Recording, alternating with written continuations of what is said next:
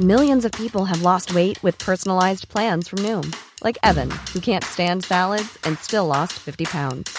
Salads, generally, for most people, are the easy button, right? For me, that wasn't an option. I never really was a salad guy. That's just not who I am. But Noom worked for me. Get your personalized plan today at Noom.com. Real Noom user compensated to provide their story. In four weeks, the typical Noom user can expect to lose one to two pounds per week. Individual results may vary. Cool fact a crocodile can't stick out its tongue. Also, you can get health insurance for a month or just under a year in some states. United Healthcare short term insurance plans, underwritten by Golden Rule Insurance Company, offer flexible, budget friendly coverage for you. Learn more at uh1.com.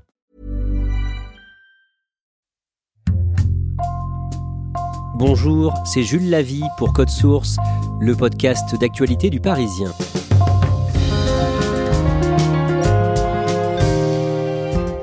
Les carburants, les transports, la nourriture, les voitures ou encore les meubles, de nombreux produits et services voient leur prix augmenter.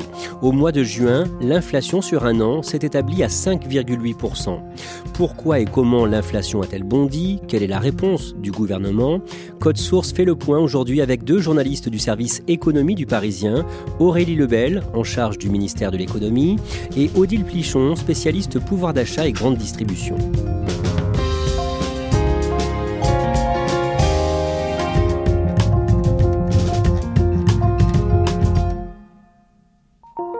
En Europe, il y a un pays qui fait tout pour lutter contre l'inflation depuis la fin de la Seconde Guerre mondiale. C'est l'Allemagne. Aurélie Lebel, pourquoi? Parce que les Allemands ont été traumatisés. Après la Première Guerre mondiale, il y a une inflation énorme qui s'est installée partout dans le monde. Chez eux, en fait, après la crise de 29, euh, ça s'est complètement emballé. Il y a eu la montée du fascisme et l'arrivée au pouvoir d'Hitler. Et ça, euh, ils l'ont jamais digéré. L'euro est arrivé dans nos porte-monnaies il y a 20 ans, le 1er janvier 2002, et l'un de ses objectifs était de lutter contre l'inflation. Comment ont évolué les prix depuis la création de l'euro? Dans le bon sens parce qu'il y a eu très très peu d'inflation. Depuis la création de l'euro, euh, on a une inflation qui est autour de 1%. Avant, les 15 années qui précèdent l'euro, on était plutôt autour de 2%. Et dans les années 70-80, on était à plus de 10% par an, ce qui était colossal. À partir du printemps 2020, l'épidémie de Covid met l'activité économique mondiale au ralenti. Odile Plichon, au plus fort de la crise sanitaire, est-ce que les prix des produits de consommation courante et de l'énergie ont beaucoup bougé? Non, parce que l'activité étant justement ralenti, il n'y a pas franchement de pression sur les prix. En 2020, les prix ont augmenté euh, d'environ 0,5%. En 2021, de 1,6%. On peut donc dire que ça reste tout à fait contenu. Aurélie Lebel, à partir du printemps et surtout de l'été 2021, on constate que l'activité économique repart au niveau mondial plus vite que prévu. En France, on constate 7% de croissance. Alors c'est énorme, mais en même temps, on avait moins 8% euh, l'année précédente. Mais on voit partout dans le monde, les usines se relancent, les chantiers reprennent, il y a une vraie demande de services et de consommation. Odile Plichon, quelles conséquences cette reprise a-t-elle sur les prix? Pendant un temps, les gens ont arrêté de consommer, ils ont arrêté d'acheter des ordinateurs, des bureaux, du matériel de, de jardin. Et donc là, la demande repart fortement. Le problème, c'est que les industriels ont du mal à répondre à cette demande. Il faut parfois plusieurs jours pour relancer une usine. Dans l'industrie lourde, c'est même parfois plusieurs semaines. Et donc cela entraîne des tensions sur les prix. De la même façon, on observe des tensions par rapport au prix du fret maritime, puisqu'il y a des milliers de containers qui sont bloqués par exemple dans les ports chinois. En un an, pour ne donner qu'un chiffre, le prix d'un conteneur est passé de 1000 à 4500 euros. Cette année, le jeudi 24 février, le président russe Vladimir Poutine lance une offensive en Ukraine, le début d'une tentative d'invasion de ce pays voisin.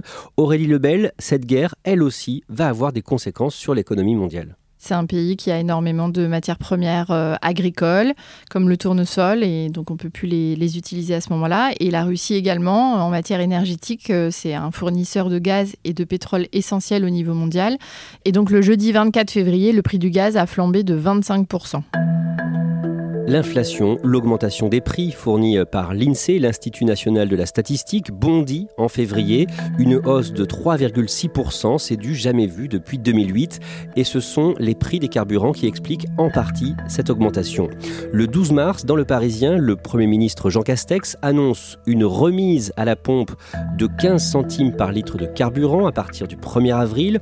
Et finalement, Aurélie Lebel, le 26 mars, vous révélez dans le Parisien que ce sera 18 centimes par litre que cherche à faire le gouvernement avec cette mesure Il cherche à calmer la fronde. Il faut se rappeler que la crise des Gilets jaunes est partie justement d'une histoire de taxes sur les carburants et que surtout, voilà, c'est quelque chose qui fait très très très très peur au gouvernement.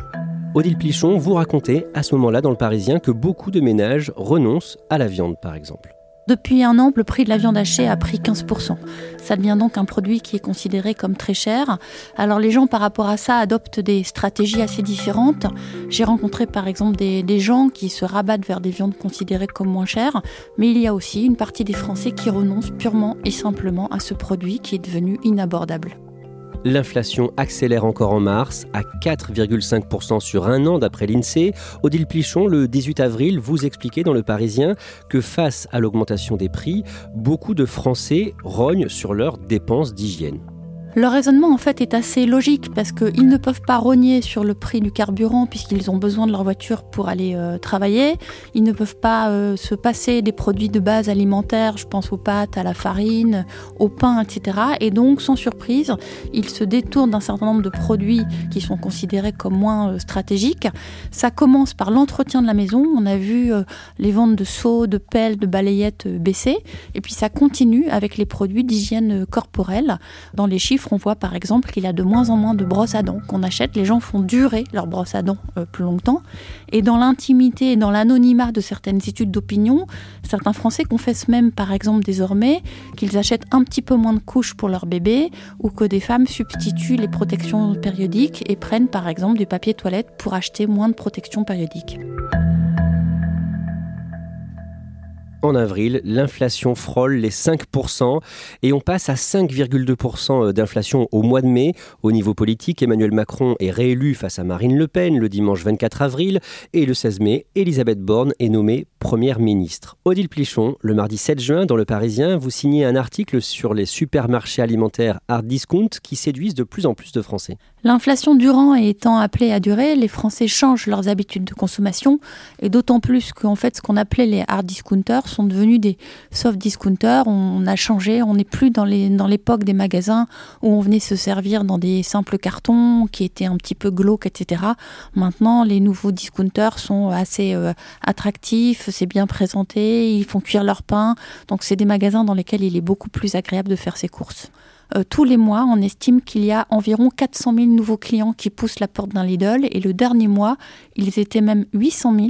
Il faut ajouter que parmi eux, il y a énormément de classes moyennes. Aurélie Lebel, ce jour-là, donc le 7 juin, vous annoncez une mauvaise nouvelle, les factures des cantines scolaires vont s'alourdir à partir de septembre. Oui, ça part d'une euh, prise de parole de Philippe Laurent, qui est le maire de Sceaux et vice-président de l'Association des maires de France. Il annonce une euh, augmentation du prix des cantines entre 5 et 15 en fonction des villes. En fait, c'est tout bête, c'est que les contrats des cantines scolaires sont calculés toujours de septembre à septembre. Et donc, ça fait presque un an que les prestataires subissent euh, l'augmentation des prix. Et donc, il n'y a pas de surprise. A priori, à la rentrée, il y aura des augmentations. Reste à savoir si les villes les prendront dans leur budget ou si ce seront les familles qui devront payer la facture.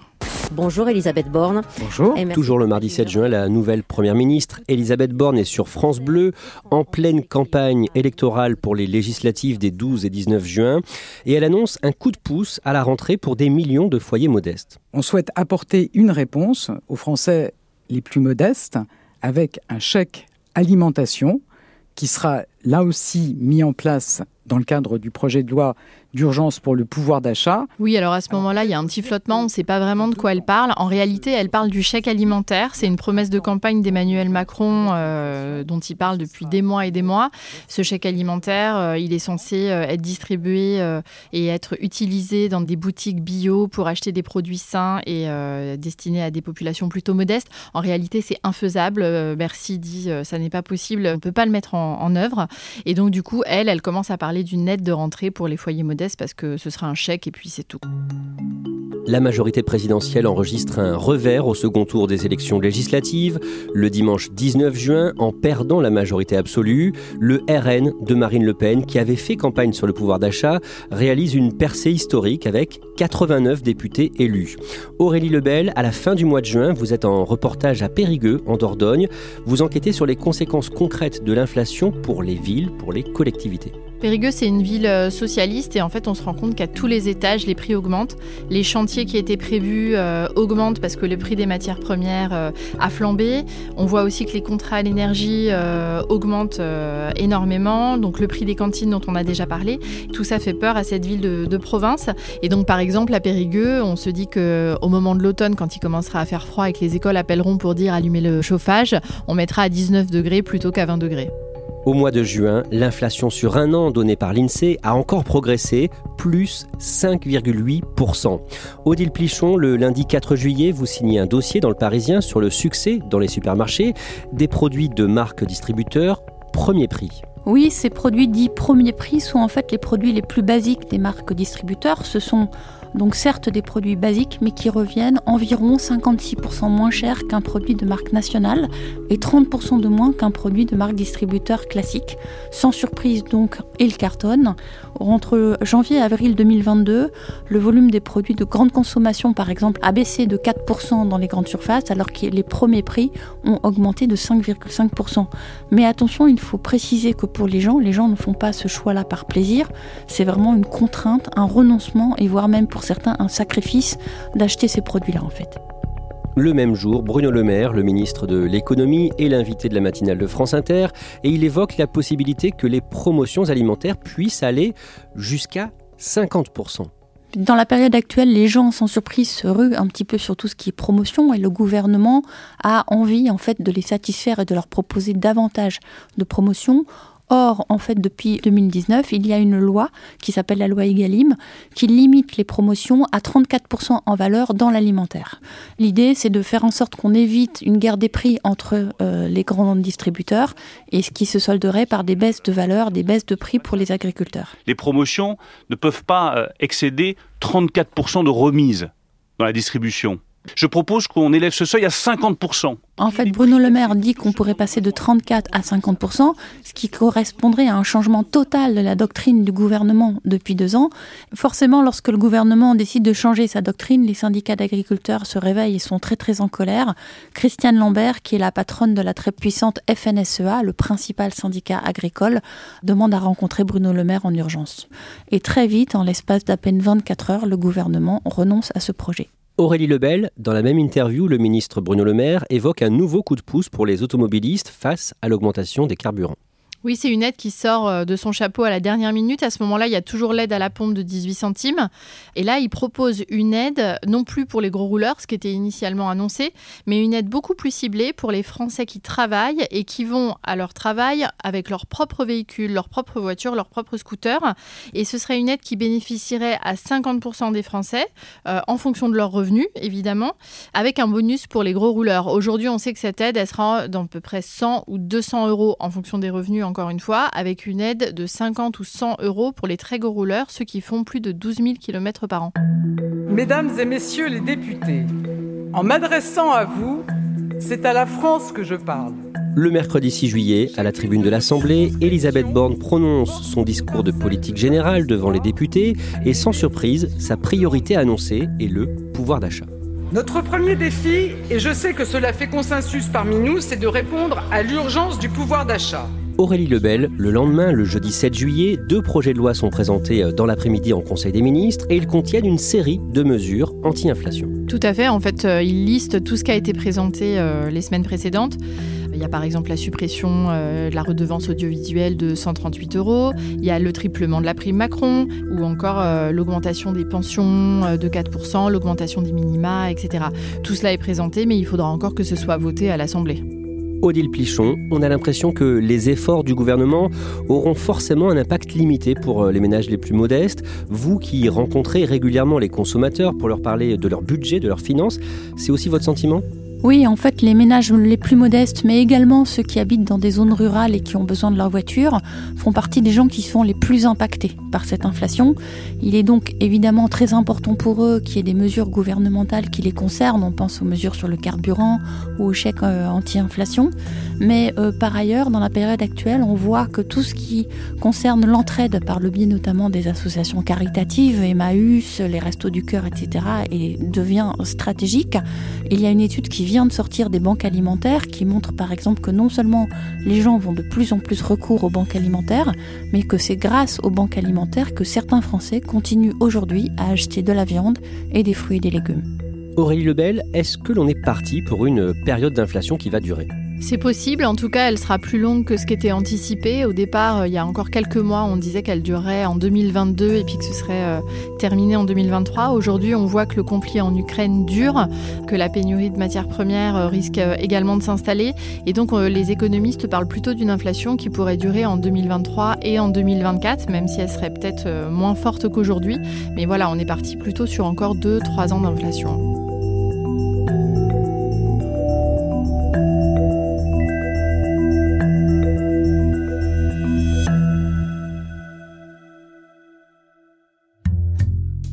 Merci à Aurélie Lebel et Odile Plichon. Cet épisode de Code Source a été produit par Lola Sotti, Raphaël Peuillot et Thibault Lambert.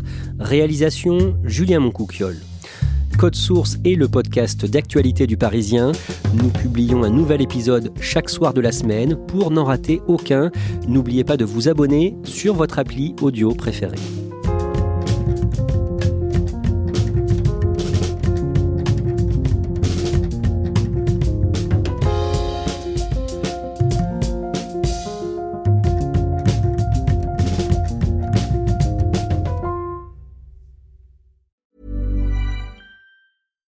When you drive a vehicle so reliable it's backed by a 10 year, 100,000 mile limited warranty, you stop thinking about what you can't do and start doing what you never thought possible. Visit your local Kia dealer today to see what you're capable of in a vehicle that inspires confidence around every corner.